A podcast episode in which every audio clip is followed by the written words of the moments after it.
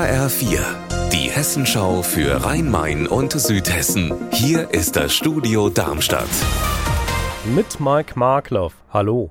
In der Frankfurter Stadtverordnetenversammlung ist gestern Abend der Haushalt für das laufende Jahr verabschiedet worden. Unterm Strich steht ein Minus von 62 Millionen Euro. HR-Reporter Frank Angermund, wie verlief die Debatte im Römer? Ich würde sagen erwartbar. Die Koalition aus Grünen, SPD, FDP und Volt, die haben alle den Haushalt gelobt. Die Koalition dagegen hat heftige Kritik geübt, vor allem wegen der Neuverschuldung. Für die CDU gehen neue Schulden in Höhe von 600 Millionen Euro zu Lasten der jungen Generation und für die AfD steuert Frankfurt auf die Zahlungsunfähigkeit zu. Und alle warnten, dass das Minus laut einem Kontrollbericht nicht 62 Millionen, sondern 275 Millionen Millionen Euro am Ende des Jahres betragen könnte. In den vergangenen Tagen gab es Zoff im Magistrat und der Koalition. War das bei der Haushaltsdebatte noch zu spüren? Nein, die Politiker der Koalition professionell haben alle den Haushalt verteidigt und alle haben die vom Magistrat zuletzt beschlossenen Investitionen in Höhe von über 100 Millionen Euro als gemeinsame Leistung gelobt.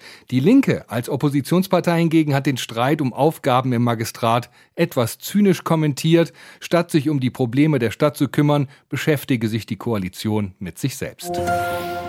Auch in Darmstadt hat die Stadtverordnetenversammlung getagt. Die Fraktion der Linken möchte gern verhindern, dass das Schlossgrabenfest in der jetzigen Form, also mit kostenpflichtigen Eintrittskarten, weiter in der Innenstadt stattfinden kann.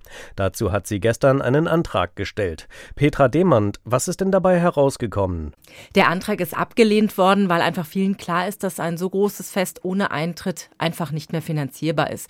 Es aus der Innenstadt zu verbannen, um nicht öffentliche Flächen absperren zu müssen, das sei allerdings auch keine Option, findet zumindest Ordnungsdezernent Paul Wandrei. Um die Innenstadt ging es auch noch bei einem anderen Punkt. Dort soll nämlich ein Bildungszentrum entstehen, in dem zum Beispiel die Stadtbibliothek und die Volkshochschule ihren Platz finden.